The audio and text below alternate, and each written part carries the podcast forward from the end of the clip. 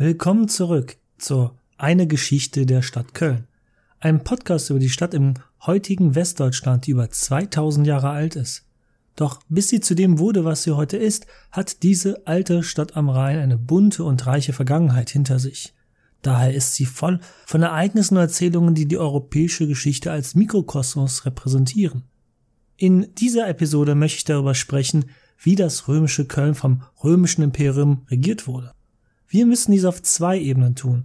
Erstens auf der lokalen städtischen Ebene und zweitens müssen wir es auf einer imperialen Ebene tun.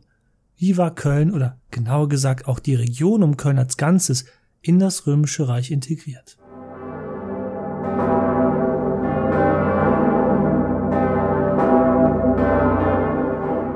Köln und sein dazugehöriges Umland waren als römische Kolonie eine Kopie von Rom, wie ich es bestimmt schon unzählige Male vorher hier geäußert habe. Ein eigenes Gesetz für die Stadt, es ist natürlich nicht mehr für uns überliefert und verlor sich im Laufe der Geschichte, wird ähnliche Vorgaben gemacht haben wie für die Stadt Rom selbst. Ein städtischer Senat regelte die Leitung der Stadt und das Gebiet der gesamten römischen Kolonie. Aus deren Mitte wählten diese sogenannten Dekurionen die Amtsträger für die Stadt und für die Kolonie im Ganzen. Und genau wie es in Rom üblich war, waren die Ämter auf ein Jahr begrenzt, um Machtmissbrauch und Korruption zu verhindern. Ideal war das System, wie es auf dem Papier zu sein scheint, natürlich nicht. Nepotismus, also Vetternwirtschaft, war bestimmt auch hier an der Tagesordnung. Böse Zungen behaupten, dass dies in Köln ja bis heute so sei. Es gilt wohl auch die Annahme, dass der Rat neue Mitglieder immer selbst erwählte. Meist wählte man somit die Söhne aus bereits im Rat vertretenen Familien aus. Und ja, man war gewählt bis ans Ende seines Lebens. Also eine wirkliche Demokratie war das im römischen Köln nicht. Und natürlich konnte nicht jeder in den Stadtrat aufgenommen werden. Frauen, Sklaven oder generell Männer ohne römisches Bürgerrecht? Keine Chance. Und natürlich brauchte man Geld. Sehr viel Geld. Der Historiker Werner Eck, von dem ich nahezu alle Infos habe, die ich aus seinem hervorragenden Band zur Geschichte der Stadt Köln entnommen habe, geht davon aus, dass es nicht eine unermessliche Mindestsumme an Vermögen brauchte, um überhaupt als Mitglied des städtischen Senats in Köln in Betracht zu kommen. Die genaue Summe ist natürlich, wie so vieles, nicht mehr bekannt. Woher bekamen diese reichen männlichen Bürger Kölns dieses Vermögen? wie in allen vorindustriellen Gesellschaften für die nächsten 1800 Jahre, natürlich durch die Landwirtschaft, durch Grundbesitz und den Abbau von Rohstoffen oder verarbeitendes Gewerbe und Handel. Wobei letzteres, also Gewerbe und Handel, immer etwas verpönt war bei den Römern. Natürlich konnte ein Kaufmann durch Handel reich werden und dadurch es in den städtischen Senat schaffen, aber meist hatte ein solcher Angehöriger dieser erlesenen Kammer sein Verdienstvermögen in Grund und Boden vorhergesteckt – für den Römer war dies nun mal die vornehmste Art und Weise, an Reichtum und Ehre zu kommen. So war Rom groß geworden. Obwohl die Tage, wo Rom ein kleines bäuerliches Dorf gewesen war, schon sehr lange vorbei waren. Vorbei waren auch die Tage, wo der Besitzer eines solchen Landgutes selbst ans Werk ging. Dies taten nun Sklaven, Tagelöhner und Angestellte. Und auch die romanisierten Ubier, die dem Stadtsenat angehörten, waren natürlich vornehmlich Großgrundbesitzer gewesen. Die Dekurionen, die Mitglieder des Kölner Stadtsenats, tagten in der Kurie, genauso wie es der Senat in Rom tat. Leider wissen wir bis heute nicht, wo sich die Kölner Kurie befunden hat. Vielleicht hat es in Köln auch gar kein eigenes Gebäude dafür gegeben. Selbst in der Stadt Rom wurde oft die Vorhalle eines großen Tempels als Tagungsraum genutzt, um die doch sehr enge Kurie auf dem Forum Romanum nicht benutzen zu müssen. Okay, dies waren die Mitglieder des städtischen Senats. Aber wie viele von diesen Leuten saßen denn in diesem Gremium? Du ahnst es vielleicht, das wissen wir auch nicht so ganz.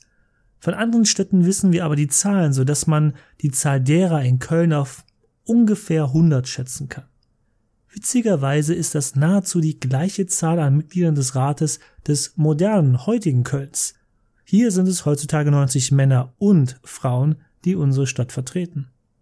Wir können annehmen, dass dieses System der Dekurionen und des städtischen Senats es bis ins späte vierte Jahrhundert nach unserer Zeitrechnung gegeben hat, also fast 300 Jahre lang. Daher muss sich die Gesamtzahl aller je im Rat vertretenen Männer auf über vielleicht mehrere Tausend erstreckt haben. wenn man den Zeitraum und die hohe Sterblichkeit der damaligen Zeit in Betracht zieht. Unglücklicherweise wissen wir aber nur von 16 Männern, von manchen wissen wir nicht mal ihren Namen und welche Ämter sie als Dekurion ausgeübt haben. Meist haben wir dieses kleine Wissen nur, weil entsprechende Grabsteine gefunden wurden. Diese haben die Zeit oft gut überstanden wegen ihrer Materialbeschaffenheit und gut versteckt im Erdreich, bis Archäologen sie fanden. Der städtische Senat mit den Dekurionen als deren Mitglieder wählten, wie erwähnt, die Amtsträger der Kolonie. An der Spitze einer Kolonie standen die Duumvirn, lateinisch für Zwei-Männer-Kollegium. Sie waren wohl hauptsächlich für die Rechtsprechung zuständig, allerdings nur was Zivilrechtsfälle anging.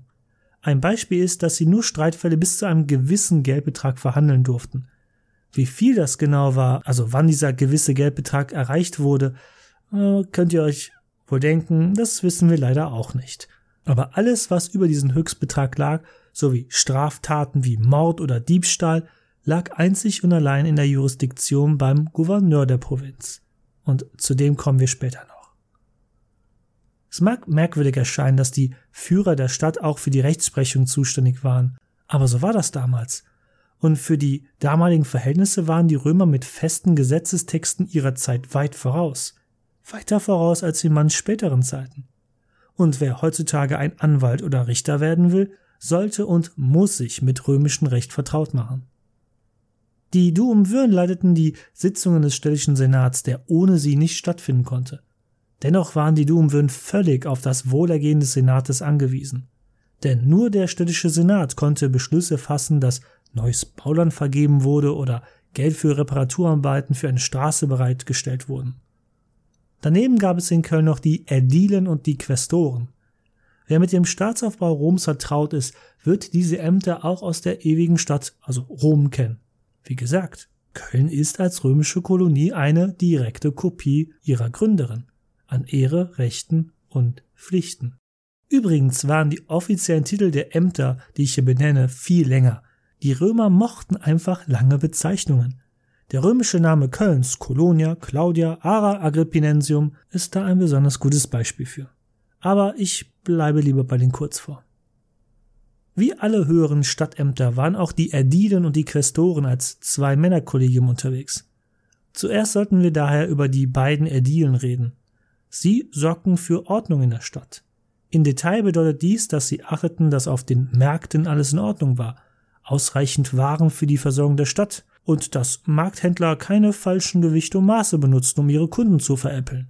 Auch sorgten sie für die Instandhaltung von öffentlichen Gebäuden und sie achteten auch darauf, dass in der Stadt so etwas eingehalten wurde, was man in heutiger Hinsicht eine Brandschutzverordnung nennen könnte.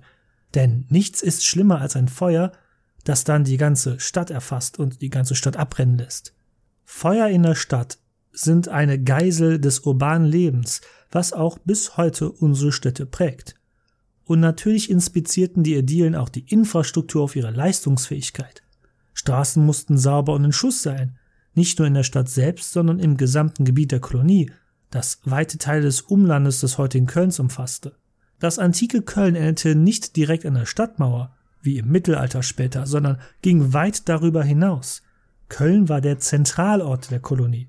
Die Stadt diente dem Umland der Kolonie, nicht das Umland der Kolonie der Stadt. Die Gehöfte, Gasthäuser, Fernstraßen, Wechselstuben und Weiteres Gewerbe Umland gehörten ebenso im Rechtsbereich und in das Territorium von Köln. Auch die erwähnte Wasserzufuhr und die Kanalisation aus unserer vorherigen Folge musste natürlich gewartet werden, sonst steht einem irgendwann sprichwörtlich die Sch bis zum Hals. Natürlich haben die beiden Ädile nicht selbst Hand bei all dem angelegt. Bei Instandhaltungen beauftragte die Stadt auf Anweisung oder Rat der Ädilen gerne lokale Unternehmen und bezahlte sie dafür. Besonders bei Fernstraßen lag es nahe, dass lokale Gutshofbesitzer selbst mit ihren Sklaven und Angestellten ihre Reparaturarbeiten vornahmen. Reichte dies nicht aus, war es vollkommen üblich und auch vorgeschrieben, Bürger zu solchen Diensten heranzuziehen. Das war per Gesetz eine feste Anzahl an Tagen vorgesehen. In Köln waren dies wahrscheinlich fünf Tage im Jahr. Hatte man ein Gespann mit Wagen als Bürger, dann musste man diese im Falle eines Falles drei Tage im Jahr für städtische Aufgaben zur Verfügung stellen. Stellt euch erstmal vor, das wäre so, als ob die Stadt Köln eines Tages euch einen Brief schickt und sagt, dass du und deine Nachbarn mal für fünf Tage die Müllabfuhr in eurem Viertel übernehmen würdet. Schließen wir die Führungsposten der Stadt mit den Quästoren ab. In die heutige Zeit übersetzt waren sie eher niedere Führungsbeamte. Ihnen oblag wahrscheinlich die Führung des städtischen Archives und der Stadtkasse. Klassische Beamte im heutigen Sinne also. Besonders das städtische Archiv war wichtig. Hier wurden wichtige Dokumente, Rechtstexte, Testamente, Verfügungen und so aufbewahrt. Was die Stadtkasse anging, waren sie aber ausschließlich mit der Dokumentierung beauftragt.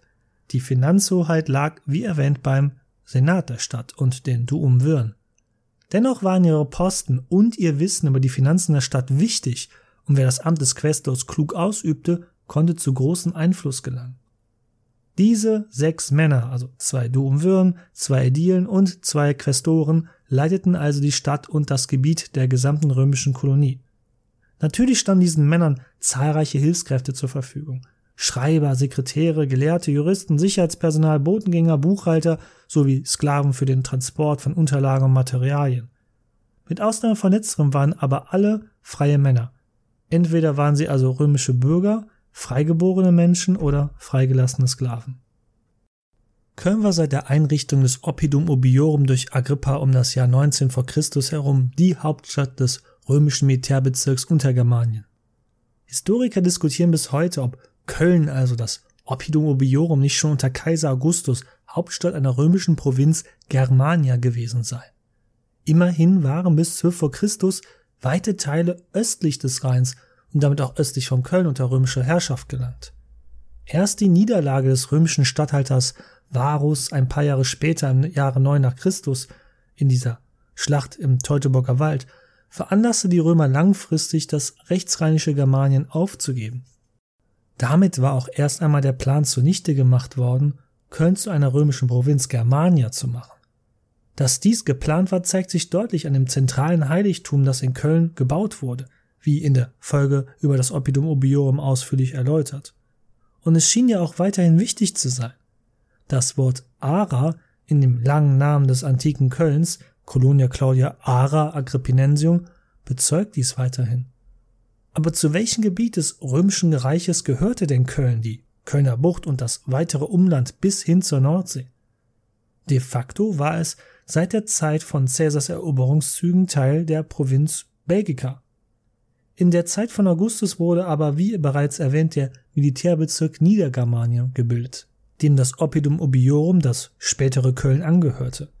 Die nördliche Grenze dieses Militärbezirks ging von der Nordsee bei Katwijk rüber hin nach Nijmegen in den heutigen Niederlanden und uns bekannter Zentralort der Batava. Die südliche Grenze markierte der Wingstbach, ein kleiner Bach, der wirklich klein ist im Vergleich zum großen Fluss Rhein. Dieser liegt 80 Kilometer südlich von Köln. Hinter dieser Grenze lag der ebenfalls neue Militärbezirk Obergermanien, quasi der Bruder von Niedergermanien, was weiter bis runter zu den Alpen ging. Zu den Gemeinsamkeiten und Unterschieden von Ober- und Niedergermanien möchte ich jedoch nicht kommen, um auch das eigentliche Themenfeld dieses Podcasts nicht noch weiter zu sprengen. Dieser Wingstbach, klein in der Tat, aber im Laufe der Geschichte eine weiterhin wichtige Grenzmarkierung. Und das ist auch die Übersetzung seines Namens. Wingst leitet sich vom lateinischen finis, also Grenze, ab. Im Osten war die Grenze des Militärbezirks natürlich klarer. Das war der Rhein denn im Rechtsrheinischen hatten die Römer inoffiziell jeglichen direkten Herrschaftsanspruch aufgegeben. Im Westen ist es etwas komplizierter. Klar ist zumindest, dass die Maasregion um die heutigen Städte Maastricht, Venlo in den Niederlanden dazu gehört haben. Wo aber genau die Grenze ist und dann weiter westlich schon die andere römische Provinz Belgica anfing, ist immer noch eine Frage, die die Geschichtswissenschaft lösen muss. So viel zu den geografischen Gegebenheiten. Nun kommt aber ein kleiner Wandel um das Jahr 85 bis 90 nach Christus. Denn das genaue Datum ist uns nicht bekannt. In dieser Zeit wurde der Militärbezirk Niedergermanien in eine offizielle römische Provinz umgewandelt. Der römische Kaiser Domitian war nämlich frei von dem belastenden Erbe der julisch-claudischen Dynastie, denn mit Nero war ja im Jahr 68 nach Christus der letzte männliche Erbe aus dieser Dynastie gestorben. Deren ewiges Trauma war seit Augustus Zeiten gewesen, Germanien nicht erobert zu haben. Kaiser Domitian jedoch entschied sich ganz pragmatisch für die Anerkennung der Tatsachen. Genau wie auch für den benachbarten Militärbezirk Obergermanien wurde einfach eine Umbenennung für Niedergermanien vorgenommen, die als Provinzgründung und gar Eroberung in Rom propagiert wurde. Jetzt hatte man in Germanien endlich Provinzen und keine Militärbezirke mehr. Woran Domitians Vorgänger gescheitert waren, hatte er vollendet. So ließ der römische Kaiser Germanien einfach für erobert erklären. Dass hierbei sich kaum was an den geografischen Umständen geändert hatte, ließ Domitians Propaganda natürlich aus. Die Germanen rechts des Rheins lebten weiterhin ein weitgehend Rom-freies Leben, außer im Handel vielleicht und einigen Tributen, die sie zu zahlen hatten. Und was änderte sich groß am Lebensalltag der Kölner oder den sonstigen, nun Provinzbewohnern? Nun, eigentlich gar nichts. Und dies scheint der Grund zu sein, warum die historischen Quellen so dürftig über die Details über die Erhebung Niedergermaniens zu einer Provinz sind. Wahrscheinlich, weil sich einfach nicht viel an den Gegebenheiten geändert hatte. Vor allem änderte sich nichts an der Lebensrealität der Kölnerinnen und Kölner und dem Umland. Sie lebten ja schon seit Agrippinas Wirken in einer römischen Kolonie. Nur der Name ihrer Region war nun etwas anders. Nicht mehr Militärbezirk Niedergermanien, sondern Provinz Niedergermanien und der Kommandeur des Militärbezirks Niedergermaniens wurde schlicht der Statthalter der Provinz Niedergermanien. Deshalb habe ich auch schon vorher diese Herren Statthalter genannt. An ihren Rechten und Pflichten änderte sich einfach nichts, außer den Namen. Und all die Rechte und Pflichten der römischen Kolonia inklusive ihrer quasi autonomen Selbstverwaltung hatte Köln ja sowieso schon gehabt. Als größte Siedlung und militärisches Hauptquartier des Militärbezirks Niedergermans war Köln eh schon de facto die Hauptstadt gewesen. Trotz dieser jahrzehntelanger staatsrechtlicher Schwebe Nieder- und Obergermaniens zwischen Kaiser Augustus und Domitian, immerhin über 70 Jahre, war die gesamte Region des römischen Germaniens von immenser Bedeutung für das römische Reich gewesen. Seit der Zeit von Caesar war hier das Groß des is Who der römischen Herrscherelite vertreten gewesen oder hatte hier ihren Ursprung. Agrippa, Drusus, Tiberius, Varus, Germanicus, Agrippina, Vitellius und so weiter. Und nicht zu vergessen sind die Legionäre. Im ersten Jahrhundert nach Christus waren sicherlich um die 35.000 Legionäre in Niedergermanien stationiert. Das ist für die damalige Zeit eine enorm hohe Zahl. Ungefähr 15 bis 20 Prozent der gesamten Militärmacht Roms war nur hier in Niedergermanien stationiert. Und vergesst nicht, Rom hatte viele Provinzen und beherrschte das gesamte Mittelmeer, den Nahen Osten und hasse nicht gesehen. Hier auf dem Höhepunkt des römischen Imperiums hatte das Reich über 40 Provinzen und Niedergermanien war nur eine davon. Nun war Köln also nicht nur eine freie, weitaus autonom regierende Selbstverwaltungseinheit als römische Kolonie, es war nun auch die Hauptstadt der Provinz Niedergermanien. Nur natürlich hat sich im Alltag der Menschen nicht viel verändert, der politische, militärische und administrative Aufbau blieb der gleiche. Die Provinz Niedergermanien unterstand weiterhin dem Kaiser. Das verwundert nicht. Es gab zwar auch Provinzen im Römischen Reich, in denen der Senat weitestgehend aus der eigenen Mitte Statthalter erwählte und ernannte, aber die lagen oft an strategisch unbedeutenden oder sagen wir für den Kaiser ungefährlicheren Orten.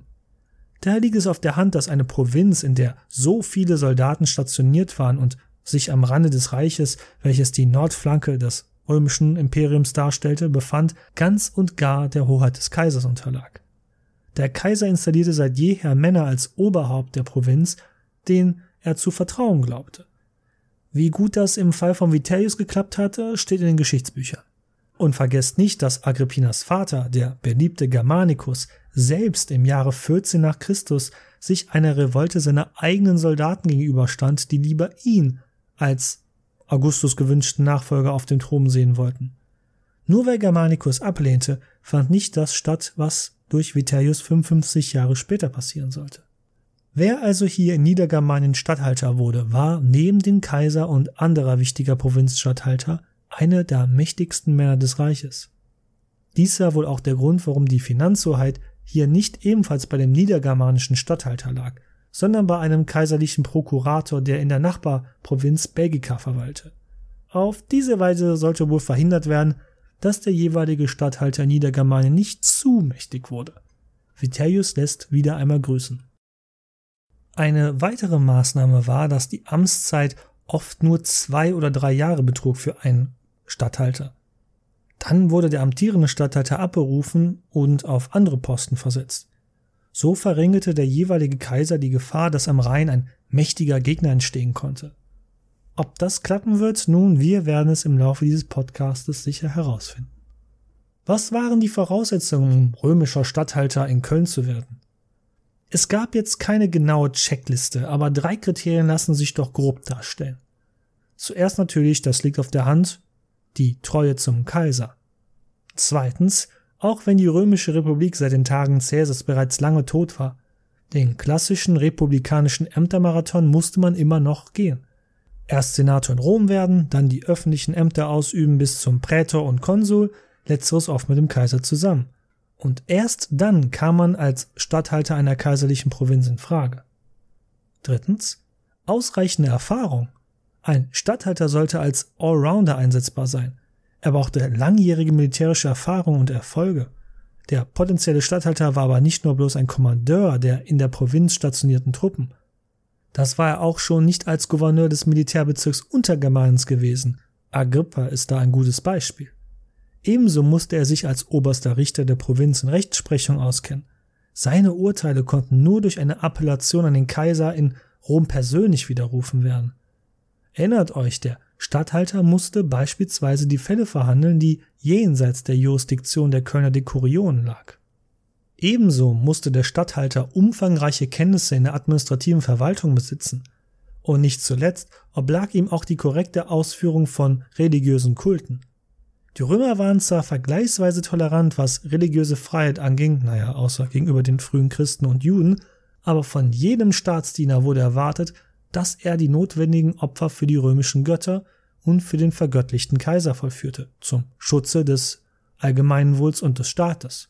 Die Juden und die frühen Christen verweigerten dies aufgrund ihres Monotheismus. Das machte sie zur Zielscheibe von Verfolgung und Pogrom. Aber zur Religion im römischen Köln werden wir auch noch kommen in einer künftigen einzelnen Folge. Die uns heute vertraute Gewaltenteilung war freilich noch nicht erdacht und würde es auch für sehr viele Jahrhunderte nicht sein. Und auch nicht die Trennung zwischen zivilen und militärischen Ämtern. Dies lief besonders bei den Römern stets Hand in Hand. So kam es, dass der Statthalter oft in vielen Themenfeldern in verschiedenen Rollen auftreten musste.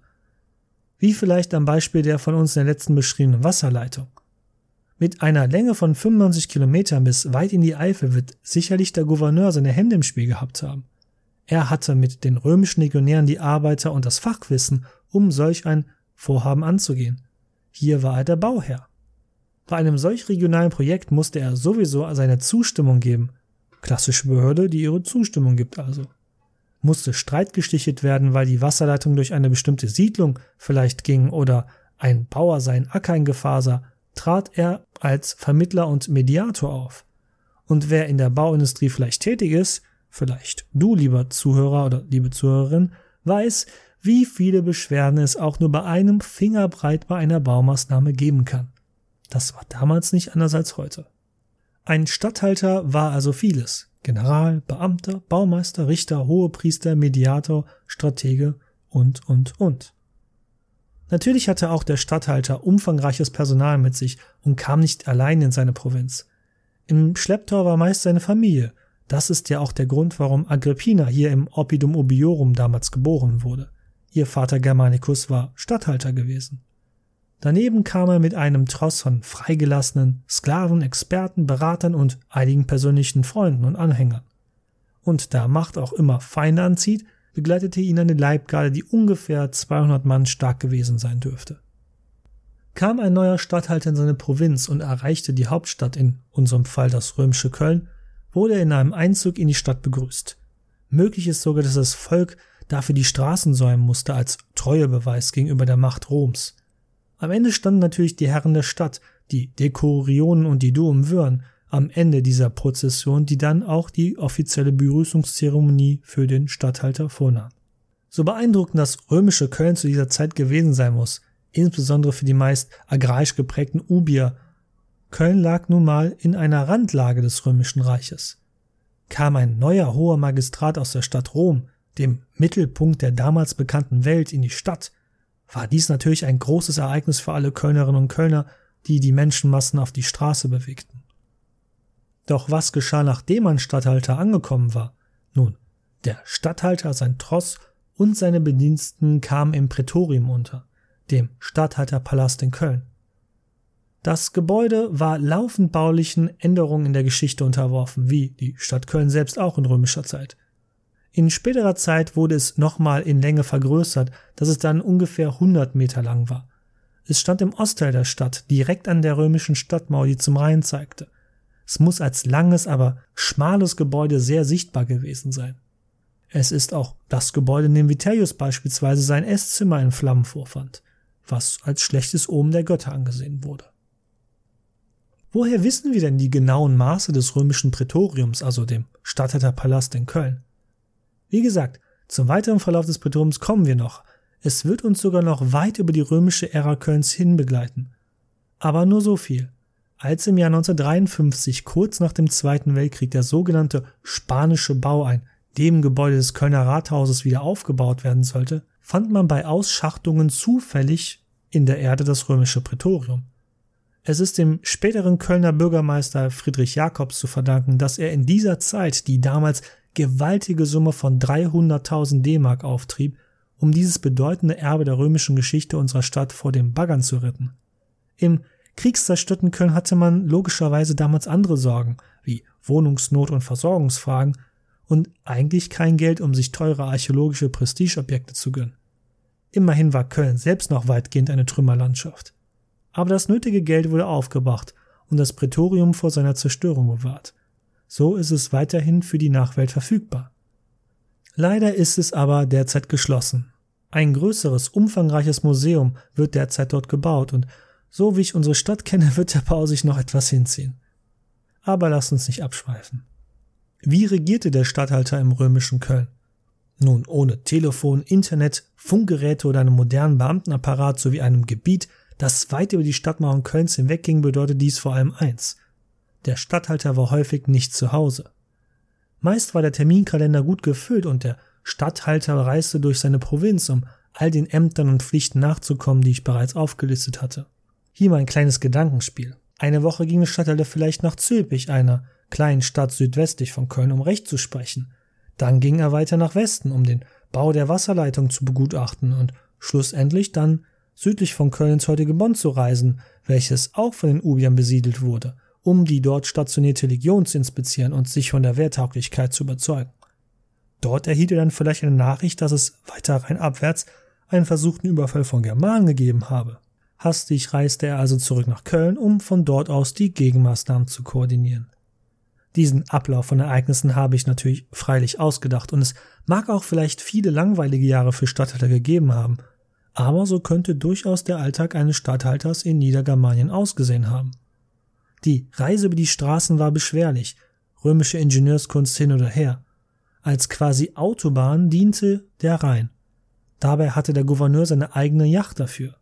Woher wir das wissen? Nun, ein entsprechender Grabstein wurde gefunden, der den Toten als Kapitän der Yacht angegeben hatte. Ich denke, das war für dieses Mal wieder genug. Ich hoffe, ich habe dies einigermaßen interessant verpacken können und auch veranschaulichend. Es ist wichtig, auch die Hintergründe von einer Gesellschaft zu verstehen, vor allem wenn diese Gesellschaft schon 2000 Jahre von uns entfernt ist. Ich finde, dass bei der Betrachtung des römischen Kölns uns viele Institutionen und politische Mechanismen doch sehr vertraut vorkommen können. Gleichzeitig ist aber natürlich auch vieles ganz anders. Es ist besonders dieser Umstand, diese Gemeinsamkeiten und Unterschiede im Vergleich zu unserer Zeit, die für mich dieses Themenfeld so spannend machen. Ich hoffe, das war auch für euch spannend. Nächstes Mal müsst ihr euch leider etwas herausputzen und vorbereiten. An die Herren, zieht eure beste Toga an. Und an die Damen zieht euer schönstes Kleid an. Und eure Kinder sollten keine zerschlissenen Tuniken tragen. Wir treffen uns alle auf dem Cardo Maximus, der Hohe Straße denn wir erwarten hohen Besuch. Der Erbe des römischen Imperiums, der große Trajan, kommt nach Köln. Und wir wollen doch nicht wie ein Haufen Barbaren herüberkommen, oder?